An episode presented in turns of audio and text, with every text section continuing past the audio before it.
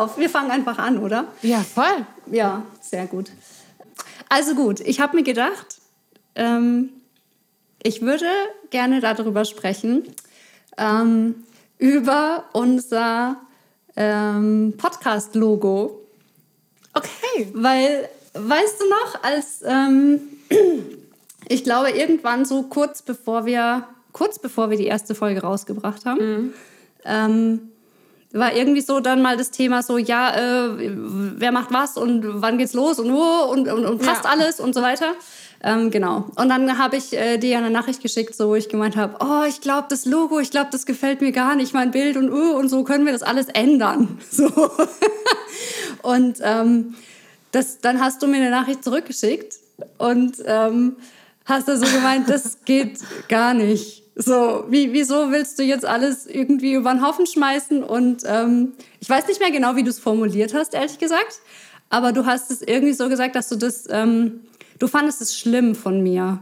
Schlimm. Ja. Habe ich das gesagt? Schlimm. Ich glaube, du hast, ja, ich glaube, du hast nicht schlimm gesagt, aber du hast. ähm, So kam's bei dir an. Ja, genau, so kam es bei mir an. das ist eh auch immer spannend, was man sagt und was dann der andere will. Das ist dann Naja, aber man hat schon gehört, dass du gesagt hast, du, du hast gesagt, das geht für dich nicht. Ich glaube, so hast du es irgendwie, irgendwie, formuliert. vielleicht habe ich sowas gesagt, wie ich wünsche mir das anders. Glaube Genau. ich, könnte ich mir vorstellen. Das Ja. klingt- Und, du hast dann auch erklärt, dass du gesagt hast, ähm, du wünschst dir, dass man eine Entscheidung trifft und dann dazu steht und dass es dann auch bleibt und man dann nicht im Hinterher nochmal irgendwie kommt und alles umschmeißen will. So. Vor allem, weil wir hatten ja vorher, also du hast es ja nicht das erste Mal gesehen, Nee, sondern es genau. gab ja quasi eine, eine Vorauswahl Ja. und ein Abstimmen. Ja. Und dann war alles eigentlich final soweit und du hattest gesagt, okay, und dann hattest du dann später doch gesagt, du findest es nicht okay. Das war eher der Punkt. Also Mhm. Ja, weil genau. im kreativen Prozess finde ich es total gut, wenn man Sachen verwirft oder Mhm. dann sagt, nee, das war jetzt nicht gut genug oder das passt nicht, da müssen wir es nochmal ändern oder so. Mhm.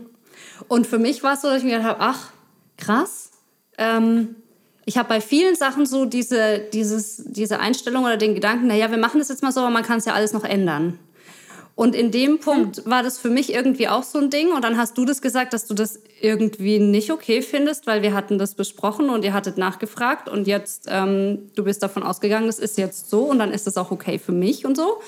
Und im ersten Moment fand ich das, ich war irgendwie ein bisschen so geschockiert, dass ich dachte, oh nein, ich habe echt einen Fehler gemacht, wie krass. Es tut mir, also es hat mir so voll leid getan Okay. weil ich dachte, wow, ähm, das, das war nicht meine Absicht. Und ich habe dann so drüber nachgedacht, was passiert ist so, also warum das so weit gekommen ist, dass ich das Gefühl hatte, ähm, ja, oder nee, ich hatte ja nicht das Gefühl, sondern dass ich gemerkt habe, boah, das, das geht nicht, was ich da gemacht habe, das war nicht gut. So. Und dann habe ich überlegt, warum. Und dann habe ich festgestellt, ähm, dass es Leichtfertigkeit war dass ich leichtfertig mit, äh, mit Eriks Arbeit umgegangen bin. Und äh, mit dem, was er gemacht hat. Also er hat ja das Logo erstellt und hat ähm, das alles gemacht und äh, die Farben ausgesucht und die Schrift und alles. Und ich konnte mich dann erinnern, dass ich weiß, ähm, er hat mir das alles geschickt. Also auch die, die, die Folge zum Anhören, zum Probehören und auch das Bild. Und so, ich sollte gucken, ob das passt. Genau. Und ich weiß, ich habe das angeschaut und habe geschrieben, hey, alles voll super, ist alles gut, äh, machen wir. So, so, das geht so. Ich finde es Und schön. du hattest gesagt, ich vertraue euch da. Du, du Ja. hast gesagt so, Annalena, hey, schneide das einfach, das ist super, ich vertraue euch da. Ich höre da jetzt nicht im Detail nochmal durch. Genau, ja. Und ähm, ich erinnere mich, dass ich das in dem Moment gemacht habe, wo ziemlich viel los war bei mir. Also wo ich einfach viel Sachen, ich hatte nicht viel Zeit. Ähm, Ich hatte viele Sachen im Kopf und habe mir nicht viel Zeit genommen. Und habe gemerkt, wow, krass, im Rückblick so zu gucken, ich habe ähm, ich habe das gar nicht wirklich wertgeschätzt, auch so was Erik gemacht hat mit diesem Bild, mit dieser Arbeit. Ich habe das leicht fertig genommen. Ich habe das ähm, schnell angeschaut und bin schnell drüber und so, ja, super auf den ersten Blick, alles toll, gefällt mir, alles super, äh, mach ruhig. Und ähm, mit dem Schneiden und so, das war auch nach wie vor irgendwie überhaupt gar kein Thema. Genau, nur bei dem Bild war das irgendwie so, dass ich gemerkt habe, oh, irgendwann, ah nee, jetzt eigentlich, wow, wenn ich so veröffentlichen soll, nee, irgendwie gefällt es mir doch nicht so. ähm, oh, weiß ich nicht genau, nee, können wir lieber doch alles anders machen. Und ähm, genau, als du dann so, Oh, so reagiert hast und so gehört, boah, das geht für dich wirklich nicht, da habe ich gemerkt, krass, ja, du hast recht. Weil ich habe die Arbeit, die jemand gemacht hat, nicht wertgeschätzt. Und ich habe gemerkt, für mich das große Thema in diesem Jahr ist tatsächlich Leichtigkeit. Mhm. Und jetzt festzustellen, es gibt einen Unterschied zwischen Leichtigkeit und Leichtfertigkeit. Okay. Und Leichtfertigkeit bedeutet, so wie ich das in dem Moment gemacht habe, ich habe die Arbeit, die Erik präsentiert hat quasi, ich habe mir nicht die Zeit genommen, wirklich gründlich hinzuschauen. Ähm, ich habe mir nicht die Mühe gemacht, wirklich mir zu überlegen, okay, ähm, kann ich damit leben quasi, so für immer oder zumindest für das nächste mhm. halbe Jahr.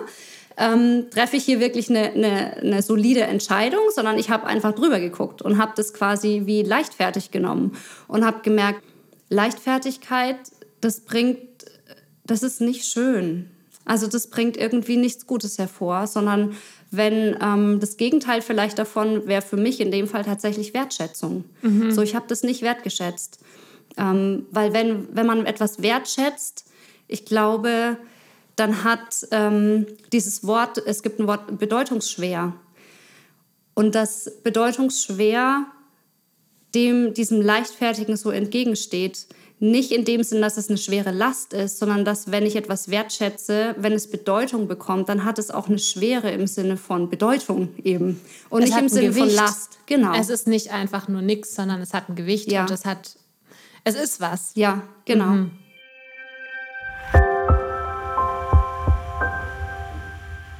Und im Endeffekt ist es ja nicht nur einfach irgendwie wichtig, sondern in dem Moment, wo du was wertschätzt, gibst du ihm Gewicht. Also ja. Du wertest was, indem man was Bedeutung gibt. Genau. Also. Und es ist meine Entscheidung. Mhm. Behandle ich das jetzt gerade leichtfertig und ähm, mhm, oberflächlich? Verstehe ich, ja. Oder gebe ich dem Gewicht und schätze das wirklich wert? Und dann so festzustellen, was habe ich nicht gemacht? Und es tut mir total leid, weil das war echt, das war nicht schön. Nein, okay. es ist mir so wichtig geworden. mhm. Weil ich gemerkt habe, ähm, ja, das, das möchte ich nicht. Und es ist ja auch überhaupt nicht mein Herz so grundsätzlich, ja, sondern mir ist es wichtig, Wertschätzung entgegenzubringen und zu merken, in dem Moment habe ich das gar nicht gemacht.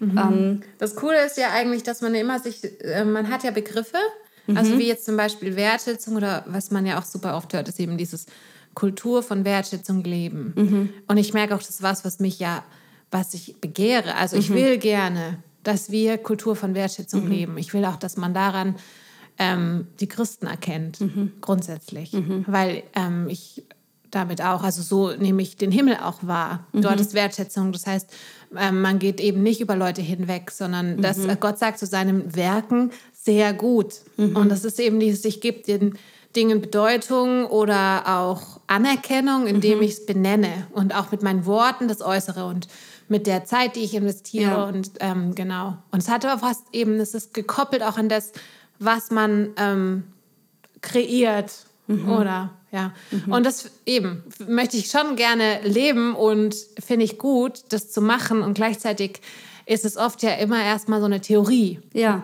Man hat ja keine Vorstellung, was genau das dann ist. Ja, genau. Was heißt denn das Und jetzt? dann zu merken, ja genau, ich wünsche mir das und denke auch, ich mache das vielleicht. Ja, ja. Und dann aber zu merken an der Reaktion jetzt dann von, von dir konkret, ja. zu merken, krass, aber da habe ich gar nicht ähm, auch dich gesehen.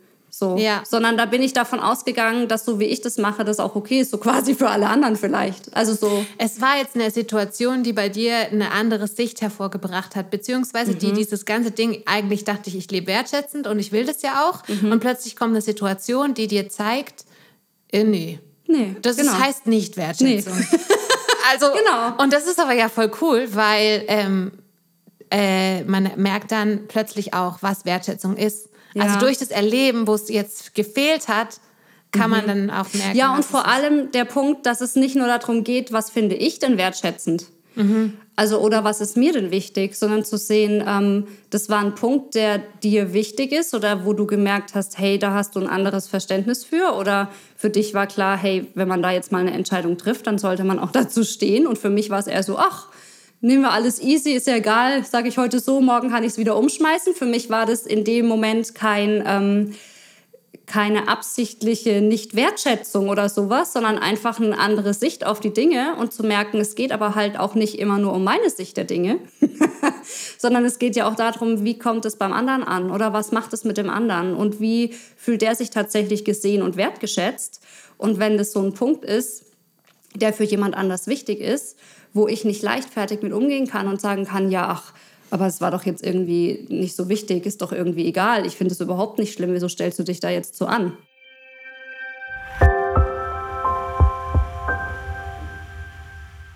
Ganz ehrlich, ich glaube, noch vor einem Jahr oder so ähm, hätte ich das schier nicht ausgehalten. Dieses Gefühl, ich habe da jemanden auch ein Stück weit verletzt oder irgendwie wie vor den Kopf gestoßen. Ich habe mich eigentlich gar nicht verletzt gefühlt, sondern ich war genervt.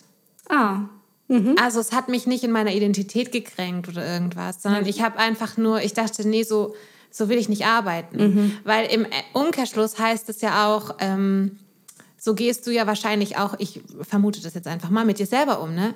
Du machst was und wie schätzt du deine eigene Zeit wert? Mhm. Du machst was und dann denkst du morgen, ach ja, denke ich morgen anders drüber, kann ich dann auch wieder verwerfen. Mhm. Und ich finde es nicht, also Gott ist nicht so. Mhm. Er verwirft nicht die Sachen einfach. Er macht mhm. was und investiert sein Herz. Mhm. Ähm, und das ist es dann auch wert, mhm. zu gesehen zu sein und, ähm, und Bestand zu haben. Ja. Also ich finde es krass bei Gott, weil er sagt was und sein Wort wird in Ewigkeit mhm. bleiben. In Ewigkeit. Mhm. Er nimmt es nicht zurück. Nein. Hast du mir anders überlegt? Nee. Ja.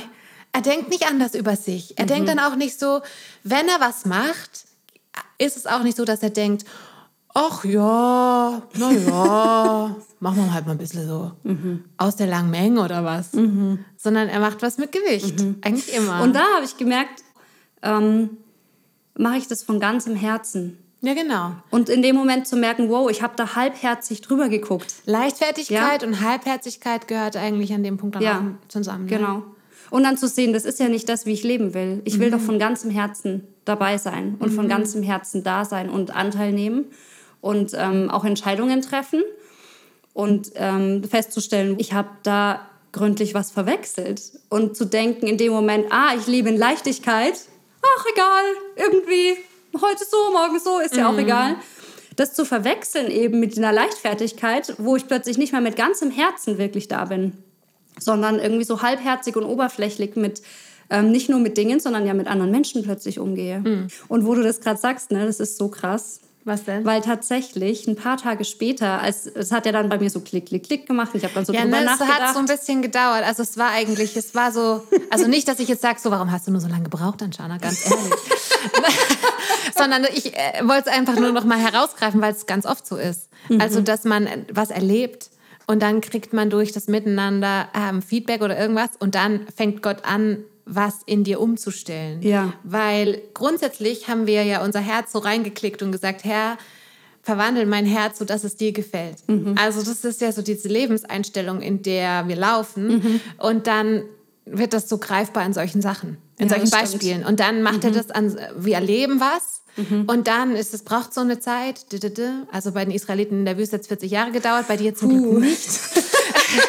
waren jetzt ja nur ein paar Tage oder was, aber das finde ich eigentlich, so arbeitet Gott. Das finde ich voll cool, mhm. das so zu sehen. Und es ging auch nur, weil du so ehrlich warst und tatsächlich mir dieses Feedback gegeben hast. Ich hätte es von mir aus nicht gemerkt.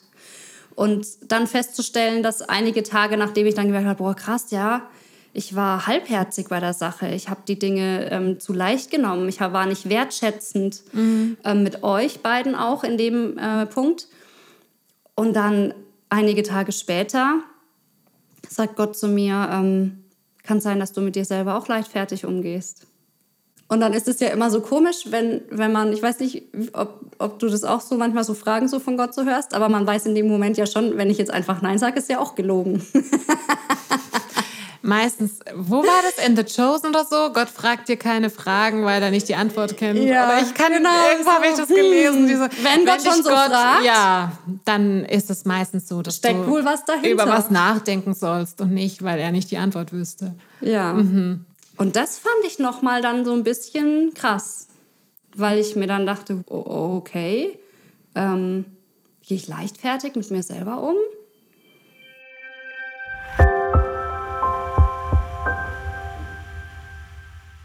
Also wie jetzt genau oder in welchem Bereich oder? Ist total verrückt, weil ähm, da haben sich ein paar ähm, Sachen einfach überschnitten. Ähm, ich hatte einen Traum, den ich immer wieder habe. Und wo ich jetzt dann irgendwie so weit war, dass ich gesagt habe, hey, ich muss da mal rausfinden, was das soll. Also weiß nicht, ob du das kennst, wenn man Träume immer wieder hat, irgendwann denkt man doch, die haben eine Bedeutung. Ja, die haben auch eine. Ja. Also wenn Träume, kurze Seitnote, wenn Träume öfter kommen, dann ist es so, weil Gott dir was sagen möchte und er gibt dir Gnade, dass du es irgendwann checkst. Ja, genau. Mhm. Also habe ich es öfter erlebt. Ja, genau. Und dann war es eben so, dass ich vor einiger Zeit gemerkt habe, ich habe schon wieder den Traum geträumt, den ich schon so oft geträumt habe. Jetzt reicht es mir irgendwie. Seit wie vielen Jahren träumst oh, du den? Schon lang. Ewig, okay. Ja, lang. Und, äh, ähm, und habe dann eine Freundin gefragt, habe gemeint, hey, du machst doch so auch so Gebet und so Sachen, ähm, könnten wir da nicht mal einen Termin machen, wo wir mal über meinen Traum sprechen und da mal gemeinsam beten und mal Gott fragen?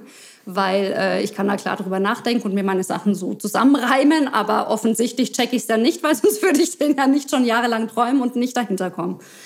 Ähm, auf jeden Fall war die dann ganz aufgeregt. Ja, sie kennt da eine, die hat da gerade irgendwie ähm, total das Herz dafür und lass uns einen Zoom-Call machen. Und ich so, ja, okay. Und jetzt hatte ich letzte Woche einen Zoom-Call mhm. ähm, über meinen Traum. Ähm, also es geht, es geht darum, ich träume ganz oft oder habe ganz oft geträumt, ich bin ähm, mit Menschen zusammen. Das waren wahlweise ähm, zum Beispiel einmal war es eine Gemeindeveranstaltung, ähm, einmal war es eine Familien, Familienfeier, einmal waren es mit Freunden. Also es ist immer eine größere Gruppe an Menschen, mit denen ich irgendwie zusammen bin. Und ich komme in einen Raum und alle sind da.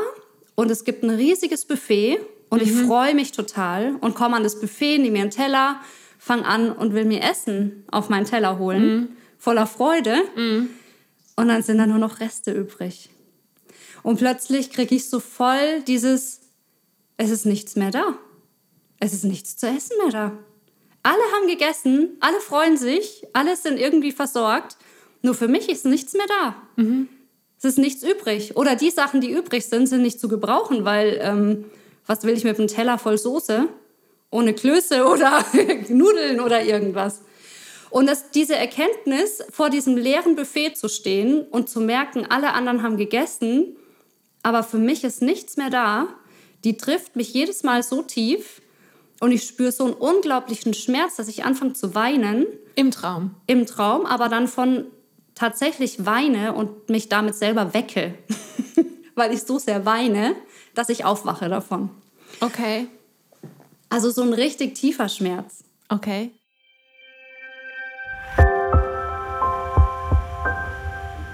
Also hatten wir diesen Zoom-Call extra, um diesen Traum mal mit Gott zu beleuchten. Und ähm, mir wurden dann einige Fragen gestellt, wo ich erstmal auch einfach so erzählen durfte, ja, wie geht es mir damit, was ist das intensivste Gefühl da drin, ähm, mhm. was macht es mit mir, wie. Und dann waren es so Sachen zum Beispiel, dieses Gefühl, was ist das? Und ich gemerkt habe, es ist ein ganz tiefer Schmerz. Es ist gar nicht dieses, oh Gott, du bist zu, zu spät gekommen, du hättest dich beeilen müssen oder du bist schuld, weil du hast nicht, ähm, äh, ja, keine Ahnung, bist nicht rechtzeitig gekommen oder ähm, die anderen sind alle blöd, weil, äh, keine Ahnung. Es war wirklich einfach nur so ein tiefer Schmerz. Ich hätte mich so gefreut, jetzt was Leckeres zu essen und für mich ist nichts mehr da. Für alle anderen schon, nur für mich nicht. Ich bin die Einzige, die nichts zu essen mehr kriegt. Was für ein Schmerz ist das eigentlich? So ein Ich komme zu kurz Schmerz oder ich bin übersehen oder mhm. ich bin nicht mhm. wichtig genug Schmerz? Oder ja, so ein ganz tiefes, glaube ich, so übersehen, verlassen sein, nicht beachtet, nicht gesehen sein. Mhm. Und wirklich Trauer auch ein bisschen über die Situation, aber in erster Linie vom Gefühl her ein ganz tiefer Schmerz. Mhm. Und dann gingen die Fragen auch immer so weiter. Was machen zum Beispiel die anderen Leute da? Und ich dachte mir, ja, pff, die essen da einfach irgendwie, keine Ahnung. Ja, also da reden die mit mir. Nee, die reden nicht mit mir, weil die sagen gar nichts. Die, die sehen, das gar nicht. Die interessieren sich gar nicht für mich. Die, die checken gar nicht. Vielleicht hätte ich mir mal weniger genommen, dann wäre für die Anschana auch noch was übrig geblieben. und dann, und dann so dieser Punkt, in einem Traum kann es sein, dass diese ganzen anderen Leute eigentlich auch einen Teil von mir selber darstellen. Aha. Kann es sein, dass ähm, dass ich mich selber mit diesem tiefen Schmerz überhaupt nicht wahrnehme oder wahrnehmen will. Mhm.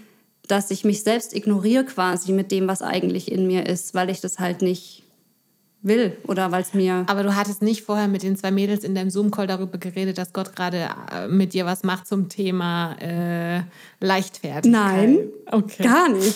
Okay, ich greife voraus, weil die Zusammenhänge sind irgendwie sehr offensichtlich. Ja. Aber das ist immer leicht im Nachhinein. Ja, im Na ja tatsächlich ja, im Nachhinein. Stimmt. Aber oh. rede ruhig weiter. Erzähl, ja, aber erzähl ruhig weiter. Das ist ja echt cool. Ja. ja, und dann zu merken, boah, krass. Ja, ich gehe leichtfertig mit mir um dieser Punkt, dass in einem Traum die Seele zu Wort kommt. Ja, also ja, manchmal, also sind es auch Dinge, die Gott uns so zeigen will, aber in dem Punkt auch Gott mhm. will mir zeigen, dass meine Seele so einen tiefen Schmerz hat und ich nicht bereit bin, den wahrzunehmen. Und dass es sich so, dass der nur dann raus, weil dann auch die Frage wäre, ja, kenne ich dieses Gefühl auch aus meinem Alltag? Mhm. Finde ich das irgendwo wieder? Und ich dann ganz klar so sagen musste, in der Intensität gar nicht. Ja. Aber wenn ich dann drüber nachgedacht habe, zu merken, latent kenne ich das wohl. Ich glaube, dieser Schmerz war irgendwie immer für, ist immer für mich in meinem Alltag spürbar gewesen, aber nicht in der Intensität, wie er eigentlich vorhanden ist, sondern immer dieses abgedumpfte, ähm, ja, gedeckelte irgendwie, so ein bisschen wie, wie weggesperrt, ja, als mhm. hätte ich mhm. den immer irgendwie weggesperrt, aber er ist deswegen nie weg, sondern immer da. Ich nehme ihn bloß nicht richtig wahr weil ich auch leichtfertig mit mir selbst umgehe und mit meiner Seele und nicht wirklich bereit bin, wahrzunehmen, was in mir ist, da wirklich hinzuschauen und damit dann auch zu Jesus zu gehen. Mhm. Ähm, und ich gemerkt habe, krass, ja, das ist ein krasser Punkt. Ich war leichtfertig mit mir selbst. Ich habe ähm, so einen tiefen Schmerz in mir ignoriert, dass er in meinen Träumen wieder rauskommen musste, um überhaupt mir zu zeigen, da ist was.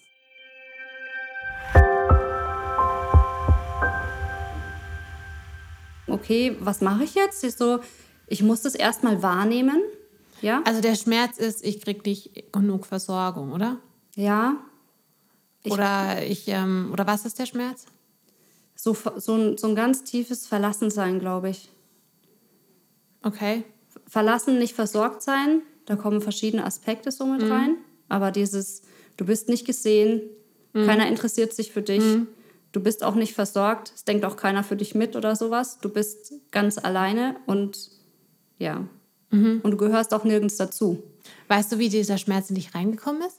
Ja, das ist total, also es ist wirklich abgefahren. Also pass auf, erst war das dann so der Moment, dieses, oh, okay, ich muss das erstmal wahrnehmen. Ja. Ich muss das mitbringen zu Jesus. Auch mir selber eingestehen, dass ich das ähm, mich selber Gott zumute mit mhm. meinem Schmerz und auch mich mir selber zumute ja, dass ich mir erlaube, mit meinem Schmerz mich selbst auch anzuschauen und nicht immer zu wünschen, mhm. ich könnte den ignorieren und dann bin ich irgendwie doch ganz toll. ähm, und dann haben wir gebetet und dann bin ich damit zu Jesus gegangen und gesagt, okay, Jesus, ich, ich komme mit all meinem Schmerz, der in mir ist, den ich versucht habe zu ignorieren, wo ich versucht habe, leichtfertig darüber hinwegzugehen, dass da was ist, was ich nicht sehen wollte. Ähm, ich bin bereit, das anzuschauen mit dir an meiner Seite, mhm. das wahrzunehmen, das einfach mal zuzulassen, dass es da ist. Ja, das nicht irgendwie zu versuchen, auszureden, schön zu reden oder wegzureden oder sowas, mhm. sondern einfach mal das zuzulassen mhm. und mich selbst auch zuzumuten. Ja. Mhm. Und ähm, in dem Moment war das ganz krass, weil ich hatte plötzlich das Gefühl, als wäre dieser Schmerz, als hätte ich den freigelassen. Mhm. Und als wäre der nicht mehr ja. wie in einem tiefen Kellerverlies irgendwie, wo der unten, unten unten drunter quasi die ganze Zeit rumpelt und rumort ja. und du so rumläufst und die ganze Zeit denkst, was da ist, das, was ist das? aber du kannst nicht genau lokalisieren. Ja, genau. Und, ja, genau. Und es belastet dich eigentlich permanent und beeinflusst dich ganz immens, ohne dass du genau sagen kannst, was es ist. Hast du, weißt du genau, wie das dich beeinflusst hat? Also quasi hat es wie so eine Grundtraurigkeit gegeben in deinem Leben oder so ein wenig, also weil eigentlich bist du ja ein sehr fröhlicher Mensch. Ja, gell? Also könntest du sagen, könntest du sagen in deinem Alltag so, oder hat sich geäußert in Misstrauen oder hat es sich geäußert in Wut oder was war so da, mhm. wie sich das gezeigt hat? Also eine latente Wut, glaube ich. Ich glaube auch, ähm, was ich eigentlich nur dann wahrnehmen konnte, wenn ich besonders erschöpft war oder müde war. Also wenn man sich nicht mehr so gut zusammenreißen kann, dass ich gemerkt habe, ich bin werde leicht wütend. Mhm. Irgendwie gerne dann natürlich auf andere, aber wenn ich ganz ehrlich bin, irgendwie auf mich selber. Mhm. Und wenn ich jetzt zurückschaue, wütend auf mich selber, weil ich so einen Schmerz in mir trage, mit dem ich nicht umgehen kann und ich nicht weiß, was ich mit mir anfangen soll. Mhm. Was ich aber in dem Moment niemals hätte sagen können, weil es nicht präsent war. Ja, weil es nicht greifbar war für Voll. mich. Ja. Ja. Und dann das Gefühl zu haben, okay, da war was, das war so tief und so schwer. Und genau, zum einen sich zu äußern in einer Wut, zum anderen aber auch in einer ganz krassen Müdigkeit. In so einem, viele Dinge nicht ganzherzig angehen zu können, weil ja ein Teil von mir so schmerzvoll war, das immer mitzuschleppen, weißt du, ist mega anstrengend. Genau, in dem Moment zu merken, es war wie, als wenn das freigelassen wird und ich das Gefühl habe, da ist ein Schmerz, ich darf den anschauen und er darf auch seinen Recht, seine, seinen guten Platz einnehmen. Ich muss den nicht ignorieren oder irgendwie loswerden, mhm. ähm, so wie mit allen Emotionen, dass sie wichtig sind, dass sie da sind, aber dass es wichtig ist, dass es nicht die Bestimmer sind meines Lebens. So, ich darf die anschauen, ich muss die weder ignorieren noch überbewerten. Beides nicht. Und dadurch, dass ich aber das immer ignoriert habe, hat es irgendwie wie ähm, mich unterbewusst irgendwie bestimmt, weil ich es nicht anschauen konnte und weil es deswegen nicht da war, weil ich damit nicht umgehen konnte mhm. und weil es mich dann irgendwie wie wenn du dir so einen Klotz an Bein bindest oder mhm. sowas. Du hast das Gefühl, irgendwas ist da, du weißt nicht so genau was und du deswegen läufst du jetzt nicht schneller, nur weil du es ignorierst, aber äh, ja, bisschen schwierig.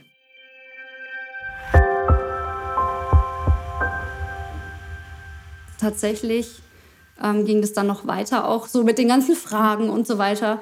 Und ich mich erinnert habe an eine Situation in meiner, in meiner Kindheit, wo ich so krass mich verlassen und abgelehnt gefühlt habe, dass ich im Bett lag und so geweint habe und das Gefühl hatte, ich kann nicht mehr aufhören. Ich kann nicht mehr aufhören zu weinen. Der Schmerz war so groß, dass ich das Gefühl hatte, ich kann nicht mehr aufhören. Ich mhm. weine und weine und ich schaffe es nicht, aus eigener Kraft aufzuhören. Ich hatte dann echt Angst, dass ich irgendwie verrückt werde oder sowas.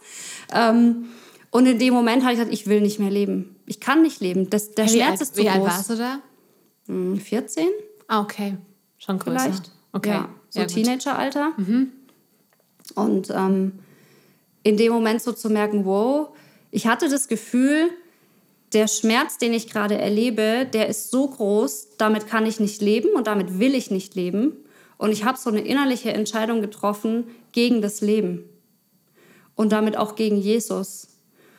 Und als mir das eingefallen ist, habe ich das im Gebet nochmal zu Gott gebracht und habe gesagt, es tut mir leid, dass ich damals vor lauter Schmerz das Leben abgelehnt habe ähm, und nicht mehr leben wollte, weil ich dachte, der Schmerz ist zu groß, ich schaffe das nicht, ich kann das nicht, das überwältigt mich.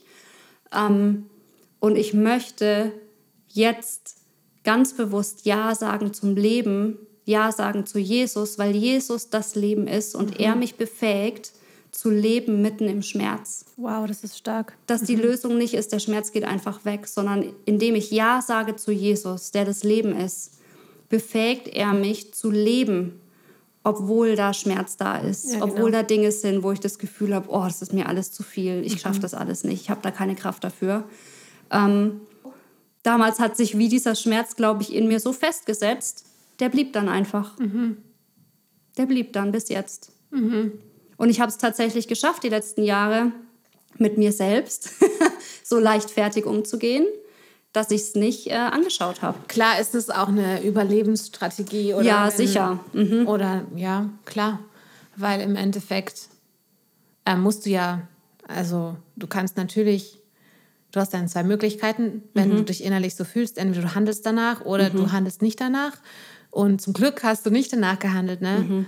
Aber dann bleibt es ja trotzdem da, das Gefühl, dass das ausgelöst hat. Ja. Und dann brauchst du irgendeine eine Alternative mhm. um zu überleben. Ja, genau. Und, das ganz, war das. Es ist ja ganz oft so, dass wir dann eben die Alternative wählen, unser Herz hart zu machen. Genau. An der Stelle. Ja. Und das hat, du beschreibst es jetzt als Leichtfertigkeit, ne? aber das hat ja, kann unterschiedliche, kann sich dann unterschiedlich zeigen. Mhm. Also kann auch einfach Emotionskälte mhm. oder ähm, ja, das war sowas. auch der Moment, wo ich mich innerlich entschieden habe. Ähm, ich habe danach jahrelang gar nicht mehr geweint. Ah ja. Mhm. weil ich auch Angst hatte. Ich hatte Angst, wenn ich noch einmal anfangen kann, ich vielleicht nicht mehr aufhören. Was mache ich denn dann? Mhm. Und ich dann wirklich ab dem Zeitpunkt angefangen habe, ähm, zu versuchen, meine Gefühle unter Kontrolle zu haben. Mhm. Meine Emotionen nur immer so viel zuzulassen, wie ich handeln kann. Mhm. Und ganz ehrlich, das, das war nicht viel, ne?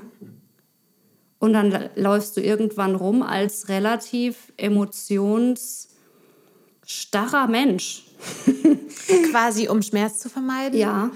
Okay. Und weil du nicht eine Emotion ausschließen kannst und alle anderen trotzdem in der ganzen Fülle wahrnehmen kannst, sondern indem du kannst nur einstellen quasi die Tiefe, wie dich was bewegt. Aber du kannst nicht einstellen, glaube ich, ähm, ob du jetzt total die Freude empfindest. Wenn du totale Freude empfinden kannst, bis zu einer gewissen Tiefe, wirst du auch zur gleichen Tiefe, glaube ich, Trauer empfinden.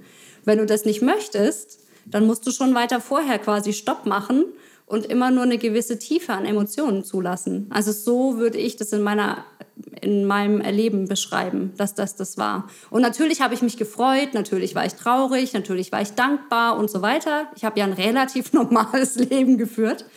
Ähm, aber es war nicht die Tiefe und es war nicht die Fülle. Es ging nicht wirklich, weil tief in meinem Herzen, da war so viel Schmerz. Hätte ich alles, was mir begegnet, in der Tiefe wahrgenommen, dann hätte ich auch immer diesen Schmerz wiedergefunden und den wollte ich ja nicht was mehr treffen. Was denkst du, warum ist Schmerz so schlimm? Also warum, warum reagieren wir so krass auf Schmerz?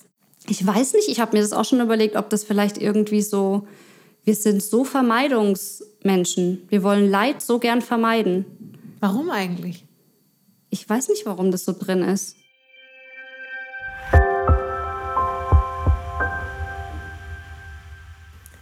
Also, weil wenn ich dir so zuhöre, dann mhm. ähm, sagst du ja eben auch, dass uns, dass dir mit diesem Vermeiden nicht nur der Schmerz in der Tiefe, Tiefe dann erspart geblieben ist, mhm. sondern eigentlich auch alle anderen Emotionen, eigentlich auch die Fülle.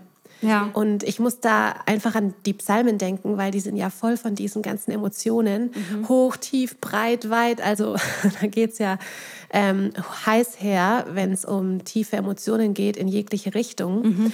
Und ähm, zum Beispiel im Psalm 84, da wo das eben, äh, das berührt mich immer so, weil es so bildlich ist. Also mhm. da heißt es wohl den Leuten, die in de deren Herzen gebahnte Wege sind. Wenn solche durch ein Tal der Tränen gehen, also durch die Tiefe von Schmerz Aha. zum Beispiel, dann wirst du das verwandeln in lauter Wasserbäche und ähm, ihre Tränen werden wie ein Frühregen sein, also ein sanfter Regen, mhm. der das Land fruchtbar macht. Also so jetzt mein, meinen Worten. Mhm. Ähm, und da kriegt man so ein ganz anderes Bild gemalt nämlich das Leid oder was Schmerz der Tränen verursacht, dass es eben was ist, was wieder zu neuer Fruchtbarkeit führt mhm. und was nicht vermieden werden sollte. Ähm, und dann eben auch das mit dieser Voraussetzung, also gebahnte Wege im Herzen zu haben, ähm, um, den Leid, um das Leid anders zu erleben mhm. und eben nicht so eine Vermeidungsstrategie dann zu haben, wie du es jetzt beschrieben hast, auch, dass dass plötzlich das tiefe Empfinden fehlt, weil ich glaube, da berauben wir uns total. Mhm. Nicht nur an Lebensqualität, sondern auch überhaupt in unserer ganzen Aufnahmefähigkeit auch Gott gegenüber, wie wir in Beziehungen sein können. Ne? Ja. Aber oft fehlt uns da einfach komplett die Perspektive. Ja, aber es ist das, wonach man automatisch ähm, dieses Leid vermeiden. Das ist so ein totaler Voll. Urinstinkt offensichtlich. Voll, ja, das stimmt. Also e egal bei was. Außer Wir bei kleinen Kindern. Also bei meiner Nichte zum Beispiel gab es so einen Switchpunkt. Die okay. war das mutigste Kleinkind, das du dir vorstellen kannst. Mhm. Also Kamikaze. Mhm. Aber das beobachte ich eben ganz oft bei Kindern, wenn die halt das Risiko nicht einschätzen können ja. oder irgendwas, ja. dann sind die ja einfach komplett angstbefreit. Mhm. Und dann setzt aber der Angstreflex ein. Ähm, und der ist ja auch ein Reflex, der uns schützt vor Gefahr. Ja.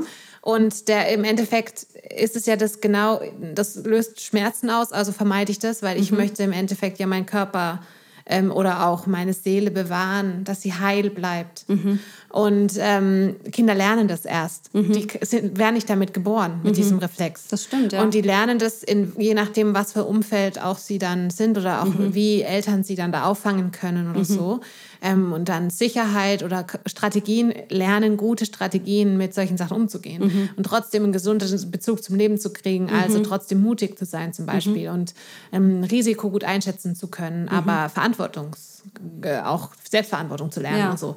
Ähm, und da, genau, also das heißt, man hat ja nicht von Anfang an so ein krasses. Und bei meiner Nichte war das auch so, bei Pferden zum Beispiel. Okay. Die war halt bei großen Tieren, hatte die halt komplett keine Angst. Wow. Und ähm, da war das halt dann so offensichtlich, weil es gab so einen Moment, wo mhm. dann so ein Reifeschritt stattgefunden hat. Also sie hat gelernt, Risiko mehr wahrzunehmen. Ja, okay. Und dann konnte man das so gut beobachten. Mhm. Die hatte panische Angst vor Pferden, weil die Ach, so groß krass. waren und keine Aha. Ahnung.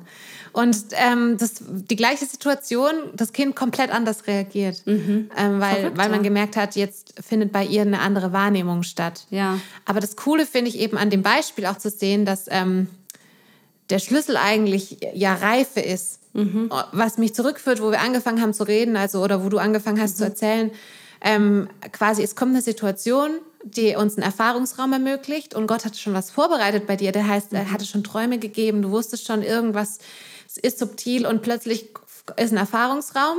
Ist ja echt nur ein mini kleiner Auslöser gewesen. Ja, Ganz ehrlich. Stimmt. Es geht irgendwie um so ein komisches Bild. Der, und ich mache oh. halt eine kurze Message, die war ja nicht mal eine Minute wahrscheinlich. Mhm. Oder vielleicht länger, keine Ahnung. Und dann ist dieser Erfahrungsraum und du merkst plötzlich, Gott fängt an, Dinge zusammenzubringen. Mhm. Und ähm, dadurch entsteht ja Erkenntnis, also mhm. du lernst dich besser kennen. Und es entsteht ähm, Reife, mhm. so wie bei kleinen Kindern, die ja auch mhm. Risiko einschätzen können, sich selbst erfahren und dann ähm, begleitet werden. Und auch hier, du wirst begleitet von Leuten, ähm, mhm. du musst es nicht alleine, ja. sondern da gibt es Leute, glaub, die geben dir das genau Sicherheit. der Punkt. Dieses, wenn man, wenn man alleine ist und versucht, das alleine anzugehen, dass das eigentlich nicht möglich ist. Ja, also, also ich, bis ja. zu einem bestimmten Punkt. Ich mache schon auch viele Sachen mit mir selber quasi ja, aus. Was heißt ja? mit dir? Also der Heilige also, Geist ist ja immer da. Es ist immer, ich finde es immer so eine Spannung, weil man, also weil man ganz oft eben sagen kann, ja, das ist ja schön, wenn ihr alle Begleitung habt und so. Und dann stehst man für sich alleine und dann mhm. denkt man, okay, ich komme, dann kann ich das jetzt nicht. Also mhm. eigentlich ist der Heilige Geist uns als Tröster und Beistand mhm. geschickt. Also wie ja. Jesus gesagt hat zu den Jüngern, freut euch, dass ich gehe, sonst könnte ich euch den Beistand nicht schicken. Mhm. Ähm, und ich glaube, dass, dass, dass wir das oft unterschätzen, ja. wie er uns eigentlich dient als, als Person Gottes, als ja. dritte Person Gottes. Und dass er uns ein wirkliches Gegenüber ist. Ja, und ich glaube auch, dass er da ist, um genau diesen, dieses, äh, diese Leerstellen oft mhm. auszufüllen, wo wir halt nicht Begleitung haben aber trotzdem. Also und trotzdem ein, dann auch dafür trotzdem, sorgt, dass ja, wir auch anders dass auch tatsächliche Menschen, Menschen ja. haben. Ja, genau. Ich glaube, es ist eine Spannung, die, mhm. die wir aushalten, oft aushalten müssen. Mhm. Also wir können weder sagen, ja, ich hatte ja keine Begleitung, ja. noch können wir sagen, ich habe super viel Begleitung, der Heilige Geist ist überflüssig. Ja.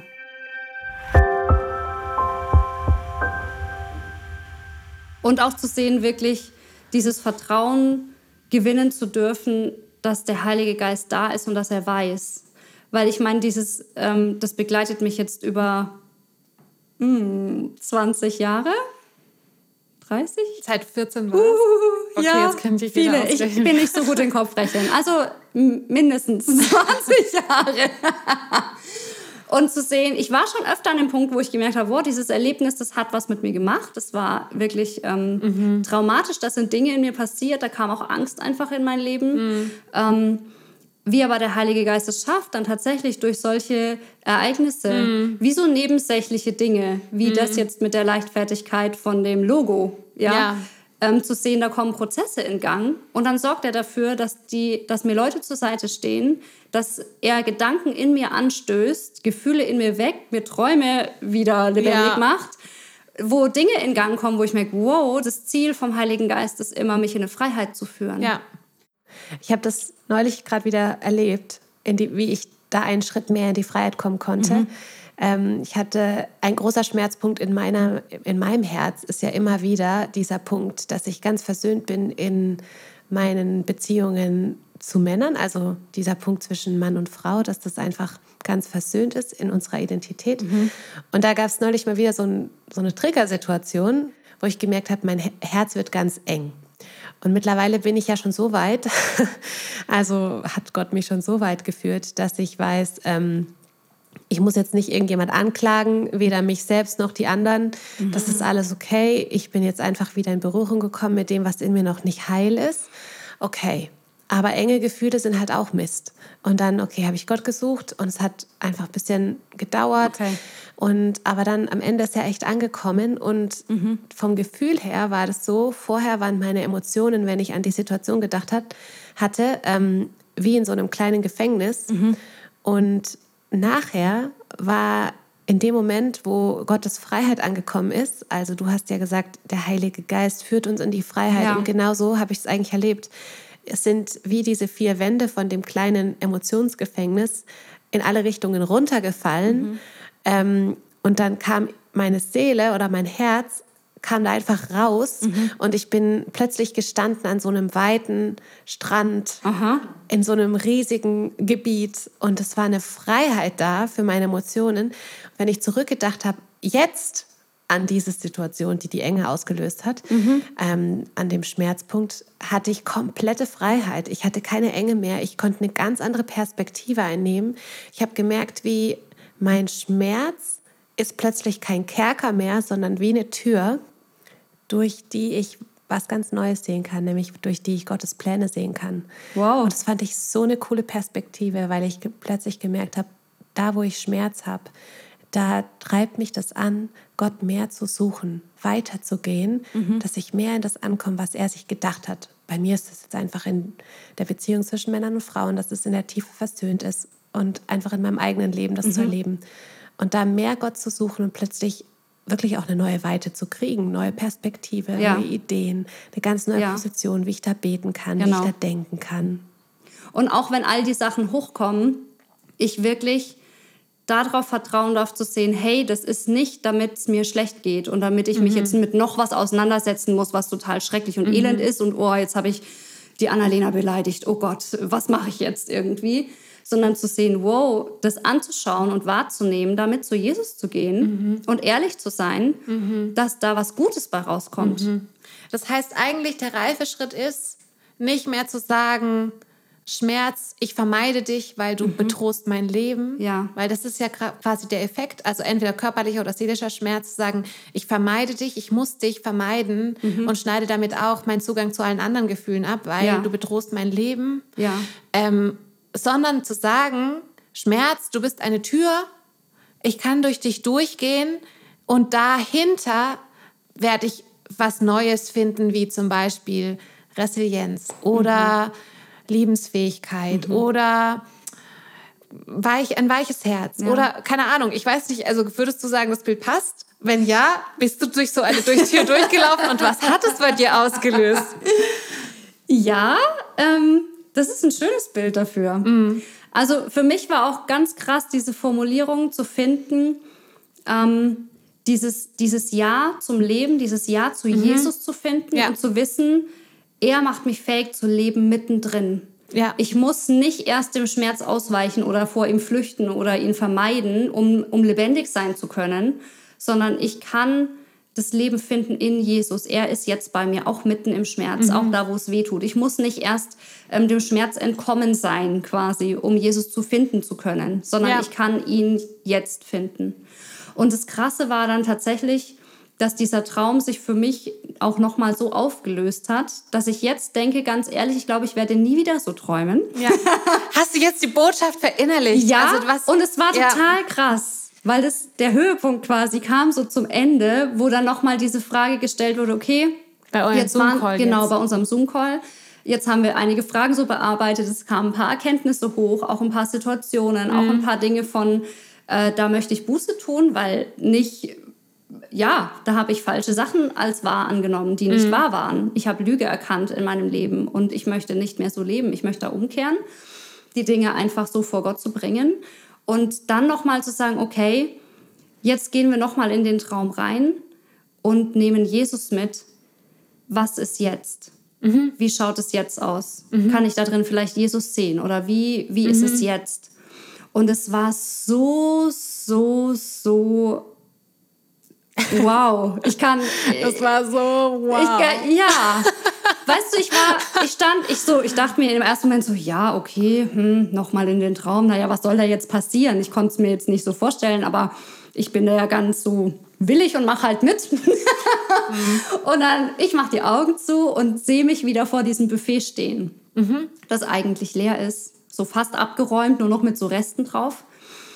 Und sehe mich so vor diesem Buffet stehen und statt da zu stehen und diesen Schmerz wahrzunehmen, sehe ich mich, wie ich mich zu den Menschen an den Tisch setze. Und die Tische und die Teller von allen Leuten, die da sitzen, sind voll mit Essen. Und in dem Moment, wo ich da Platz nehme, teilen alle mit mir. Wow. Und es ist überhaupt kein Mangel da. Und es ist auch gar kein, es ist überhaupt kein Thema. Hm. Und es ist gar kein, du wirst nicht gesehen oder irgendwas, sondern in dem Moment, wo ich Platz nehme, ist es wie selbstverständlich, dass ich von all dem haben kann, was alle anderen gerade haben und alle teilen.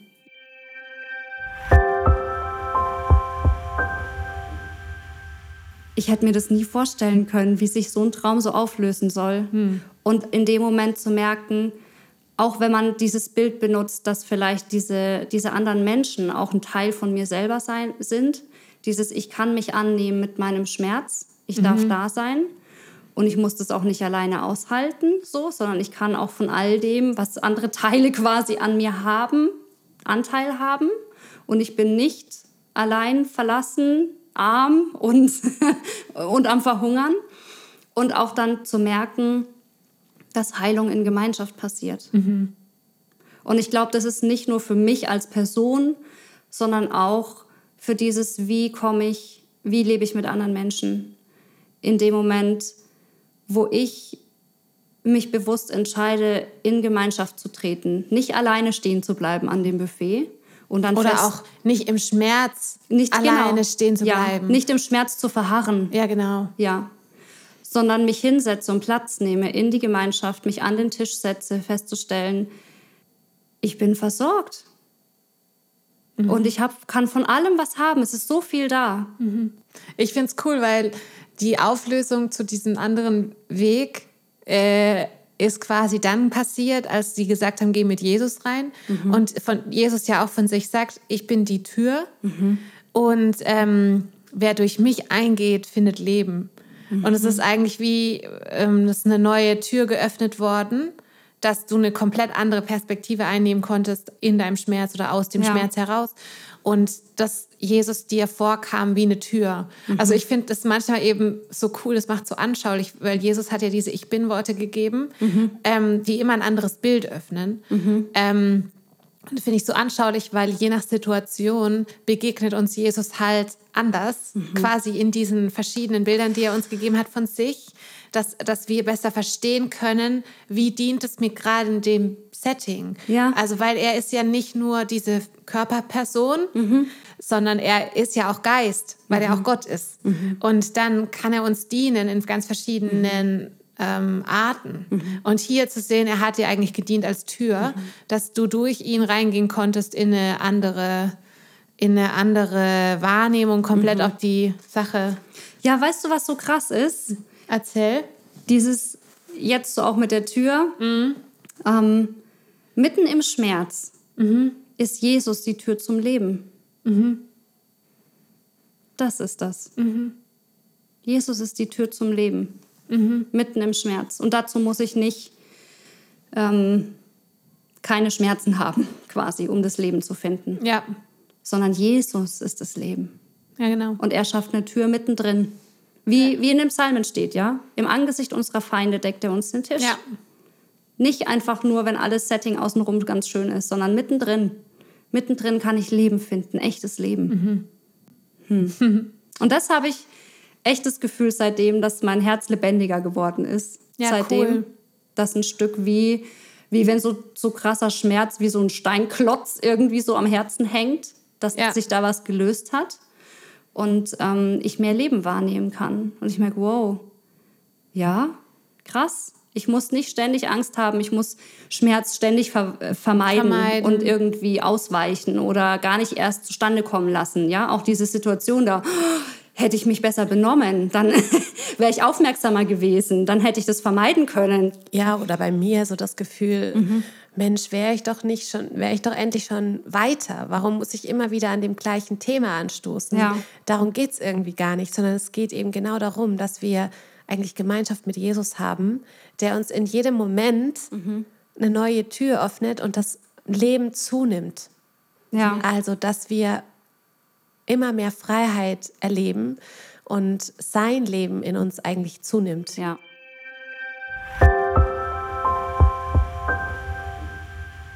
Weil oft ist es eben, wir, das ist ja nervig, wir wollen ja richtig, das richtig ja. machen.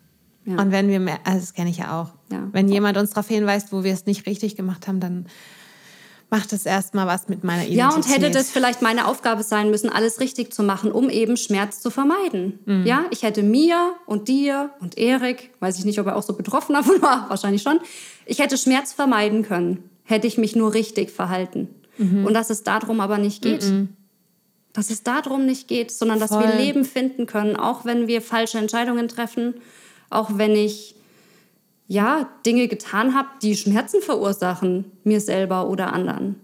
Es ist eine ganz andere Art zu leben, ja. weil eben es nicht mehr darum geht, habe ich alles richtig gemacht mhm. oder wo ich falsch gemacht habe, kriege ich eine Strafe, sondern ja. weil es genau das andere ist. Es geht um eine Beziehung, die lebendig ist, wo sich plötzlich Türen öffnen, wo du vorher keine hattest, mhm. wo du plötzlich Zugriff kriegst zu tiefer liegenden Dingen, zu denen du nie Zugriff hattest, wo auf einer ganzheitlichen Ebene in den Beziehungen ähm, neues Erkennen stattfindet. Mhm. Und ähm, oder neue Offenbarung. Mhm. Und ich äh, finde es immer wieder so, so erstaunlich, wie Gott das macht, dass er uns in sein Bild verwandelt. Mhm. Also es, weil es heißt ja in Johannes 17 redet Jesus so intensiv darüber, dass er und der Vater eins sind und dass er nur tut, was er den Vater tun sieht und so. Und dass er betet, dass wir so eins sind wie er und der Vater mhm. eins sind, dieses ganze Einssein und so. Und ich immer wieder spannend finde, wie er das dann machen will, mhm. dass wir so eins werden und im Endeffekt ist eins werden die Abwesenheit von Furcht oder Angst oder ja. so, ähm, sondern dass man einfach weiß, ich bin, wer ich bin und in dem stehe ich und mhm. ich bin mhm. in Beziehung ganz erkannt und ganz mhm. gesehen und es macht gar nichts mit mir, wenn da jetzt auch ja. Sachen sind, wo ich eben, es geht nicht um richtig und falsch. Genau. Und ich habe das verinnerlicht in meiner Identität, dass es nicht darum geht. Ja. Und das ist voll ein Verwandlungsprozess. Ja, und es ist eine riesige Freiheit. Die das dann auslöst, ja. Ja. Darin leben zu können, dieses, hey, es geht nicht darum, alles richtig zu machen mhm. oder machen zu müssen, um eben quasi am Ende Schmerz zu vermeiden, sondern es ist okay, gerade da zu sein, so wie ich bin und ähm, auch alles wahrzunehmen zu können, was gerade mhm. ist und festzustellen, ich kann ganz lebendig sein in Jesus und in der Begegnung und miteinander mhm. und es ist gut. Es, das ist eben nicht das Ziel. Lass uns alles richtig machen. Ja, voll. So. Und das macht ja nur Stress, ja voll, weil mhm. man die ganze Zeit Schmerz vermeiden will. Und es löst auch, hat auch den Effekt, dass wir eben unsere Gefühle abschneiden. Ja. Und, und das merke ich schon auch. Also, dass wir in den Gefühlen oft ein Problem haben, echt zu sein. Mhm. Ja. ähm, nee, jetzt nicht nur im Schmerz, auch in der Freude oder mhm. in, eben in der Wertschätzung. Ja. Oder in der Dankbarkeit dass es mhm. oft eben nicht echte Gefühle sind, sondern wir halt denken, die müssen wir produzieren oder so. Mhm. Und wir ganz oft eben abgeschnitten sind von dem. Und diesen Prozess oder diesen Weg, den du jetzt ähm, beschrieben hast, den Gott mit dir ja gegangen ist, ne, hat ja was, hat, der Effekt war ja, du bist ein Stück weit ganzheitlicher geworden. Ja. Es gibt nicht mehr so einen Teil von dir, der unterbewusst irgendwo mitschwimmt mhm. und du mhm. keine Ahnung hast, was genau der eigentlich hier soll und was der mit dir macht und mhm. diffuse Auswirkungen auf alles Mögliche, also ja, deine ja, genau. Emotionen und so, sondern es kam Klarheit mhm. und so. Cool. Ich glaube, jetzt würde ich gern beten. Sehr gerne. Hm.